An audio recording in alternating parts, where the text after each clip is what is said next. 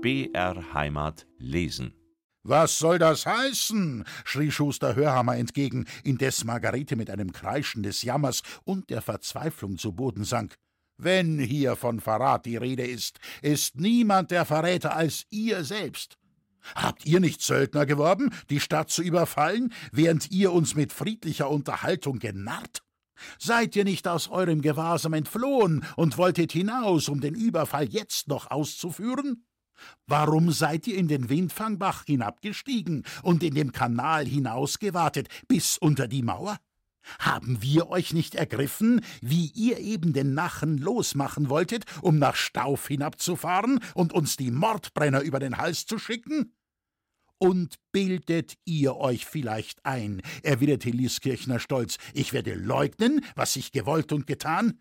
Es war nur, was mir Recht und Pflicht gebot, dem Aufruhr gegenüber, zu dem ihr Verblendeten euch hinreißen ließt, zum Untergange der Stadt und eurem eigenen Verderben. Ich bereue, ich beklage nichts, als dass mein Vorhaben nicht gelang. Ihr alle! Ein unheimlicher dröhnender Schall, wie der Ruf eines Feuerhorns, dröhnte durch die Nacht und unterbrach ihn. Alles stand und lauschte in die Nacht empor. Der Türmer ruft an, flüsterte es ahnungsvoll, und hohle, dumpfe Worte schallten langsam in gezogenen Tönen hernieder. Fackeln am Tor, klang es. Ein Trupp Reiter jagt heran. Sie sind's! Die bayerischen Mordknechte kommen, schrie alles und rannte in wilder Hast, wütend und doch angstvoll durcheinander. Oh, dass es wäre, rief Lüskirchner und hob die Hände hoch in die nächtliche Finsternis. Wenn du meine Rache übernommen hättest, o Himmel, nur so lange halte meine sinkende Kraft empor. Nein, rief der Schuster wütend, du wenigstens sollst den Triumph nicht erleben. Nieder mit dir! Damit sauste seine Hellebarde durch die Luft, und der breite, beilartige Teil derselben schmetterte auf das schutzlose Haupt des Kämmerers hernieder. Der Getroffene wankte, sein trotziger Wille schien einen Augenblick sich selbst gegen den Tod wehren zu wollen, der durch die breit klaffende Wunde eindrang. Dann stürzte er mit voller Wucht zusammen, über ihn Margarete, in herzzerreißendem Jammer, mit schwindenden Sinnen. Der verhängnisvolle Schlag war kaum gefallen, noch stand das Volk und hatte kaum erfasst, was geschehen, als abermals Rufen ertönte, dazwischen der wechselnde Hufschlag heranstürmender Pferde. Bis auf wenige der beherztesten drängte alles zur Seite, aus Furcht vor den bayerischen Reitern, die man eingedrungen glaubte. Es war Wolf Roritzer, der Dommeister, der mit einigen Begleitern heransprengte und sich von seinem schaumbedeckten Tiere warf. Der erste Blick ließ ihn überschauen, was geschehen war. Weh mir, rief er, also doch vergeblich, dennoch zu spät. Verblendete, welcher Wahnsinn hat euch erfasst? Während ihr mich auf dem Wege zum Kaiser wisst, taucht ihr eure Hände in Blut. Habt ihr mir nicht Ruhe gelobt? Habt ihr mir nicht feierlich zugesagt, dass niemandem auch nur ein Haar gekrümmt werden solle? Der Rausch in den Köpfen begann bei dem Anblick des Toten zu verfliegen. Die Erregung ermattete. Wir können nichts dafür, sagte Kleinlad Raunfelser. Der Kammerer war aus dem Gewahrsam geflohen. Wir glaubten, die Bayern seien schon in der Stadt. Loi, du hier? unterbrach Roritzer mit freudig schmerzlichem Ausrufe und zog ihn an seine Brust. So müssen wir uns wiedersehen, alter Freund. Aber Dank für deine Fürsorge auch wenn sie vergeblich war. Du weißt, wie Dr. Stabius mir selbst sich zum Begleiter angetragen und mir sein Fürwort anbot bei Kaisers Majestät. Aber der alte Mann des scharfen Reitens nicht gewohnt erkrankte uns, wie wir in die Richtung von Pfatter kamen. Drüber ward ein ziemlicher Aufenthalt, konnt ich ihn doch nicht so zurücklassen und wollte seine in Augsburg nicht entbehren, so geschah's, dass dein Bote mich noch einholte. Ich brach augenblicklich auf, aber ein böses Geschick vereitelte meinen redlichen Willen wie deine gute Absicht. Wilder, trotziger Greis fuhr er fort und trat näher an die Leiche des Kammerers. Du selbst hast es auf dich herabbeschworen, dieses böse Geschick. Nicht also hab ich mir die Zukunft gedacht, wahrlich nicht also war es, wie ich den Ausgang träumte. Andere Bilder schwebten vor meiner ahnenden Seele, schöne Träume von Frieden, Versöhnung, Glück. Sie fließen mit deinem unaufhaltsam rinnenden Blute dahin. Und wer ist es, der so über dem Toten trauert? Wessen Gemüt ist so reich, dass es so viel Liebe übrig hat für diesen starren, unbeugsamen Mann? Er blickte näher hin, ein schwacher Schrei drängte sich über seine Lippen, er taumelte einen Schritt zurück in Lois Arme. Wenige Worte genügten, das Geschehene zu erklären. Hast du es so treu gemeint mit dem Wort, das du mir gegeben? sagte Roritzer mit leiser, vor Rührung bebender Stimme.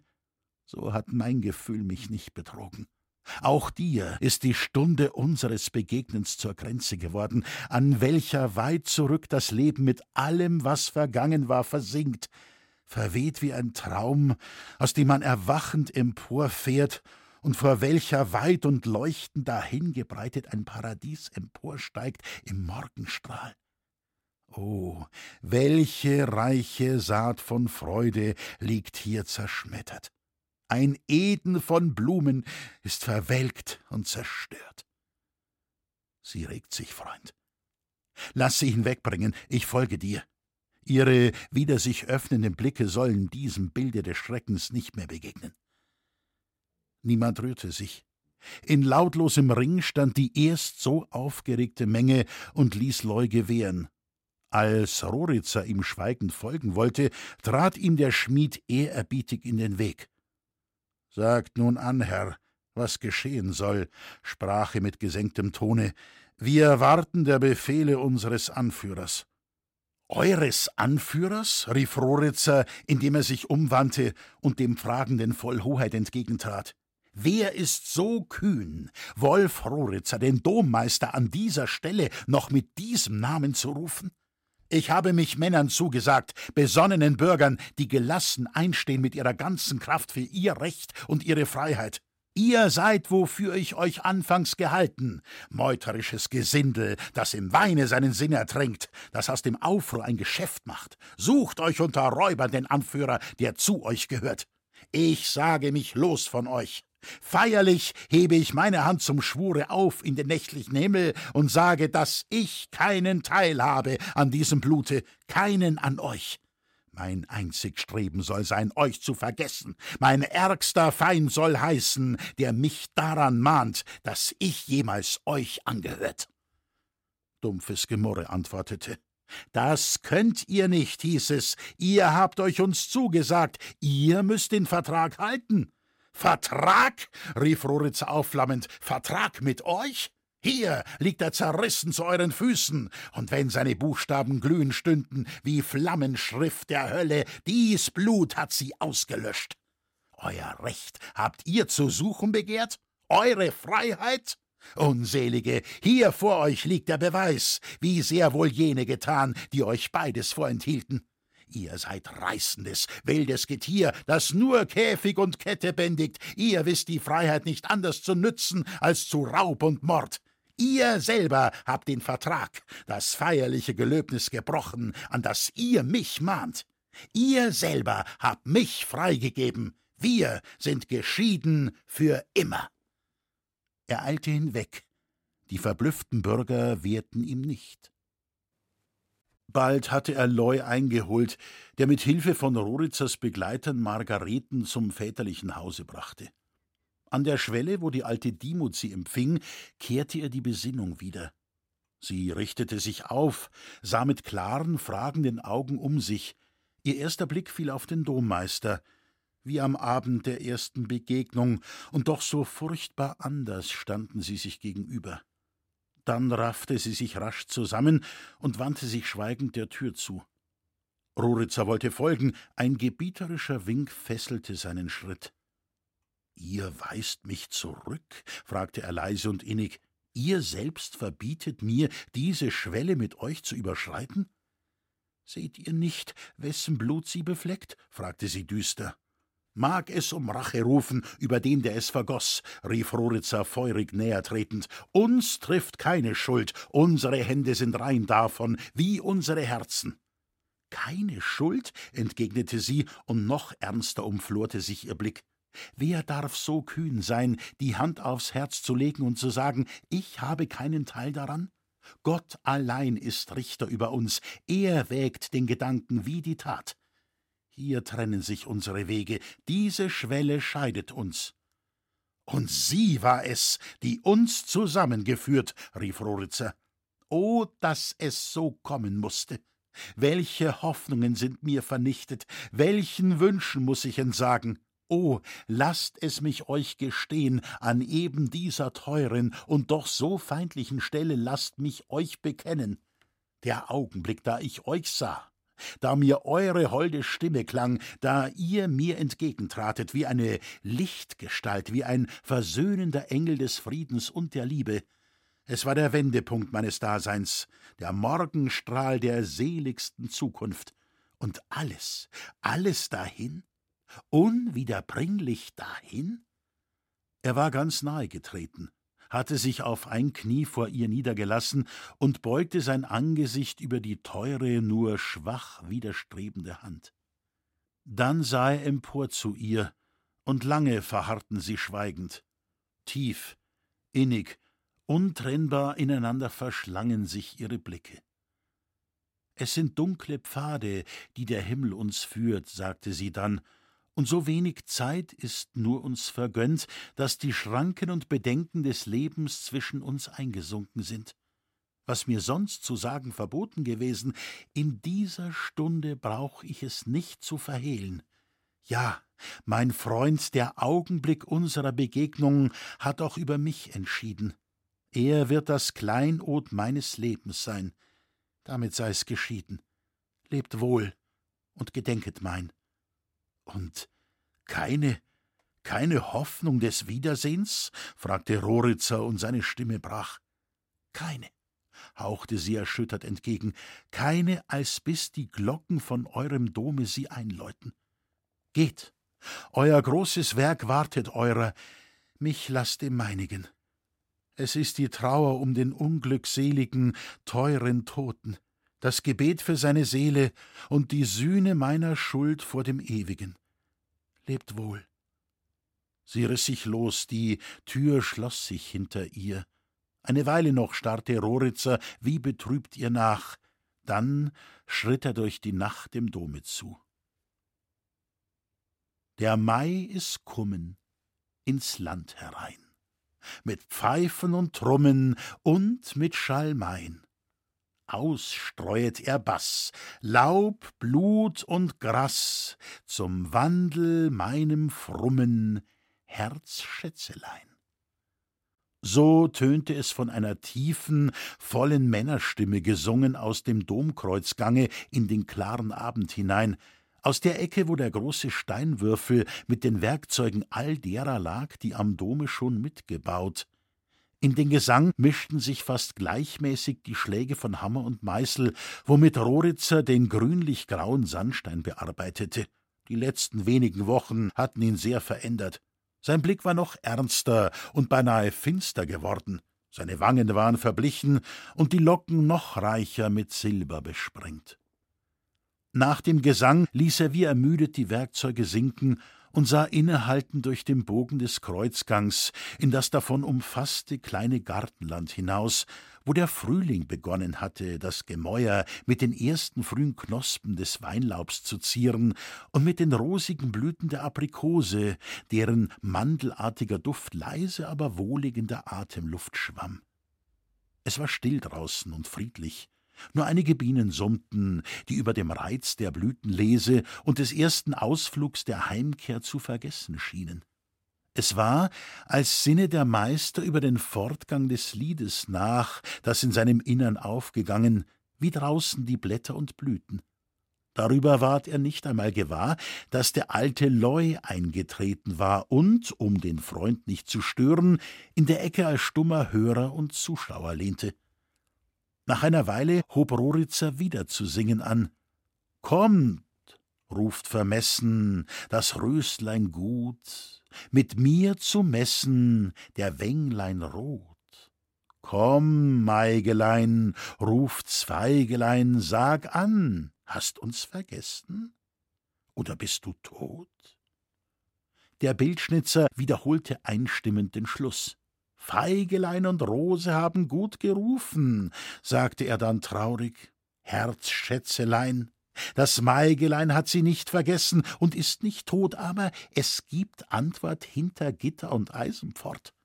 Und in der Weise des Liedes fortfahrend sang er mit seiner zitternden Stimme Ich hör euch schon, zieht nur davon, dieweilen ich geworden ein schwarze Nonn.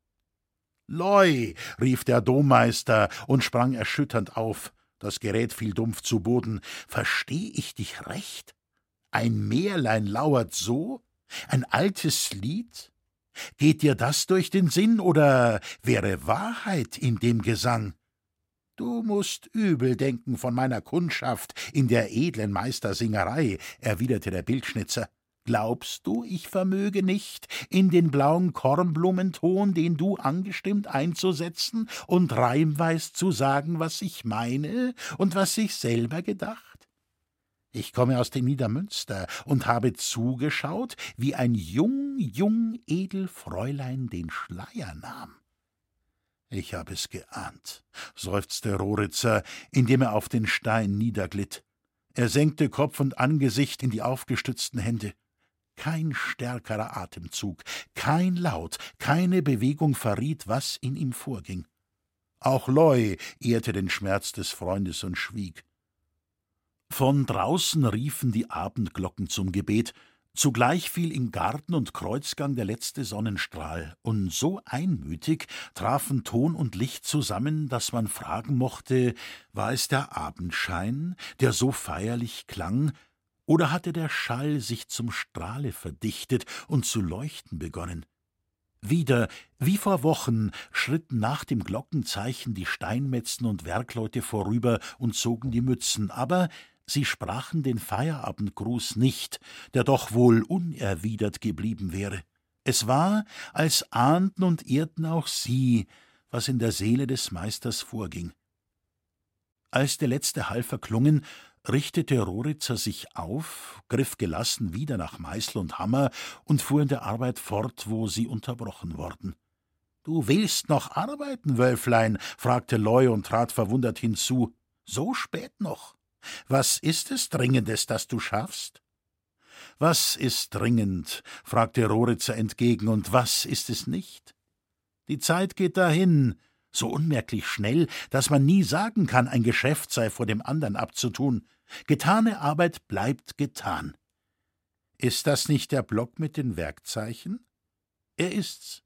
Mein Zeichen fehlt noch daran, man weiß nicht, was den Menschen anwandeln und treffen kann in der nächsten Stunde. Ich hab das bitter lernen müssen in den letzten Tagen, drum hab ich das Kreuz mit dem unten gebrochenen Stamm eingemeißelt. Einmal musste es ja doch geschehen. Der alte Meister antwortete nicht gleich, er schien etwas auf dem Herzen zu haben und nicht zu wissen, wie er beginnen sollte, es an den Mann zu bringen. Er trat ganz nahe hinzu, und sah wie neugierig, als hätte er noch niemals im Leben dergleichen gesehen, den Meißelschlägen zu, unter denen das Zeichen im Stein sich lösend entstand. Ja, ja, Wölflein, du hast ganz recht, sagte er dann, getane Arbeit ist getan, und nach ihr soll gut Ruhen sein. Wie weit ist's mit deinem Schutzengelaltar? Er ist vollendet, im Entwurfe bis zur Ausführung. Gut, gut. Und die Geländer zu der Giebelgalerie? Sie sind fertig. Ich habe gestern die letzte Kreuzrose zu Ende gebracht. Warum fragst du all das? Warum? entgegnete Loy etwas zögernd. Ja, sieh, mein Wölflein, es geht mir wie dir. Habe auch in den letzten Wochen so viel erfahren, wovon ich keine Ahnung gehabt dass ich mein altes Regensburg schier nicht mehr kenne und komme mir vor, als hätte es mich hineingeschneit an einen wildfremden Ort. Es engt mich in den Mauern, drum will ich hinaus, will die Donau hinauf, wo in der Felsenschlucht eingekeilt das einsame Kloster Weltenburg liegt. Du weißt ja, ich habe einen alten Freund dort, den Pater Sabinus, den ich wohl zehn Jahre nicht gesehen. In der Tat? Du willst von mir gehen? fragte Roritzer lächelnd. Das so eigentlich nicht, entgegnete der gute Alte, der immer befangener ward. Das nicht. Hab mir vielmehr gedacht, du solltest mit mir gehen. Würde dir sicher auch gut tun, Wölflein, und bist ja fertig schier mit all deiner Arbeit. Meinst du? rief der Meister und fuhr sich sinnend über die Stirn. In die einsame Felsenschlucht, nach Weltenburg also. Ein guter Name das und ein viel verheißender. Eine feste Burg, die ihren Einwohner wahrhaftig vor der Welt verbirgt. Die Welt bleibt draußen, aber ob das auch zurückbleiben wird, was man in sich mit hinausträgt aus der Welt? Doch gleich viel, ich gehe mit dir. Wir wollen deinen Pater Sabinus besuchen. Morgen will ich Urlaub fordern und die Domhütte einem anderen übergeben. Morgen erst, rief Loy hastig und doch sichtbar unsicher, wie er das vorbringen sollte, was er im Sinne trug.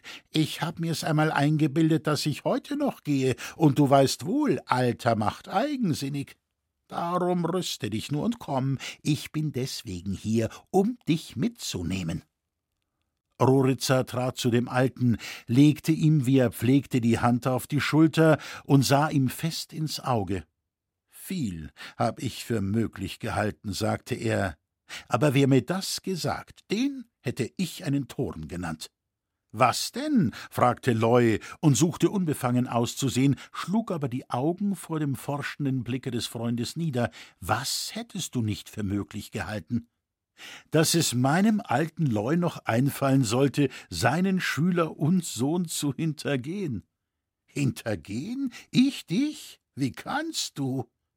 Aber sieh mich nicht so an, Wölflein, ich will's nur eingestehen und die Mummerei fallen lassen, die mir doch nicht anstehen will. Nun ja denn, weil du all mein Winken und Deuten die Tage her nicht hast verstehen wollen, bin ich auf den Umweg verfallen. Ich werde meine alte Sorge nicht los. Bei meiner armen Seele drum sag ich's lieber gerade raus. Du sollst fort, Wölflein. Oder richtiger, du musst fort. Ängstigt dich noch immer das Alte oder ist Neues geschehen? Es war an dem Alten lange genug, aber das Neue wächst sich immer schöner aus, wie Unkraut, das einmal angefangen hat, auf einem Stück Land zu wuchern. Du weißt, wie die Zünftler und Wachtgenossen, da du dich von ihnen losgesagt, noch ein paar Tage lernten und sich herumtummelten, da fingen sie an, Mangel und Not zu spüren. Weil niemand mehr gearbeitet, fing es überall zu Gebrechen an. Da wurden sie des Tumultierens müde, und ihr hochfahrender Ungestüm klappte zusammen wie ein Blasbalg, dem der Wind ausgeht. Dazu kam die Sorge vor einem Überfall und die Furcht wegen dessen, was geschehen war. Da verschwand einer um den andern, weil ein jeder bei sich dachte, einen einzigen werde man nicht vermissen in der Schar, und die übrig blieben, hielten es endlich für das Gescheiteste, die Ratsherr mit einem Vertrag wieder freizugeben und sie zu bitten, sie möchten das Regiment wieder übernehmen und Ruhe und Ordnung machen in der Stadt.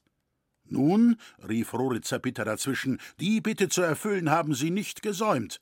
Wahrhaftig nicht, fuhr Loy fort. Sie haben allen Zünften neue, strenge Ordnungen gegeben, die ihnen für die Zukunft den Übermut wohl verleiden werden. Sie haben neue Umlagen gemacht, größer als je, um dem Stadthauptmann den Sold zu bezahlen. Sie wollen es nicht anders. Mögen sie tragen, was sie verdient.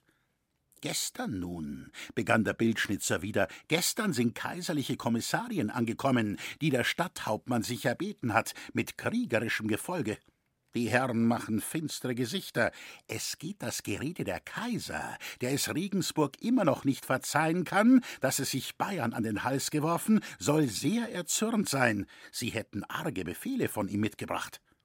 Die Schuldbewussten ängstigt das böse Gewissen. Viele sind noch gestern bei Nacht und Nebel davon. Viele haben sich heute fortgemacht, begann Loy etwas bedächtiger. Weiß wohl, dass du nichts fürchtest, mein Wölflein, aber ich, alter Kerl, bin nun einmal so feige und kann die Sorge nicht aus den Knochen bringen. Es drückt mir schier das Herz ab. Sie könnten auch an dich kommen und dir etwas anhaben wollen. Mir? sagte Roritzer und streichelte dem Alten beruhigend über das Silberhaar. Sei meinetwegen unbesorgt. Sie werden nicht, weil sie nicht können. Was wäre meine Schuld? Ich habe. Loy ließ ihn nicht weiterreden. Ich ziehe immer den Kürzeren, wenn ich mit dir disputieren soll, rief er. Ich lasse mich darauf gar nicht ein. Du magst recht haben, aber ich, ich habe noch mehr Recht, wenn ich sage, mag es gehen und sein wie immer. Weit davon ist gut vorm Schuss. Folgt mir. Ich habe alles wohl bedacht und bereitet. Wir gehen, als wollten wir Lust wandeln und den schönen Maiabend genießen über die Brücke durch die Stadt am Hof. In einem der letzten Häuser, bei einem vertrauten Manne, stehen ein paar wackere Rösslein gezäumt. Wir schwingen uns hinauf und traben wohlgemut stromaufwärts, bis wir den Glockenring ziehen mögen am Weltenburger Pförtlein.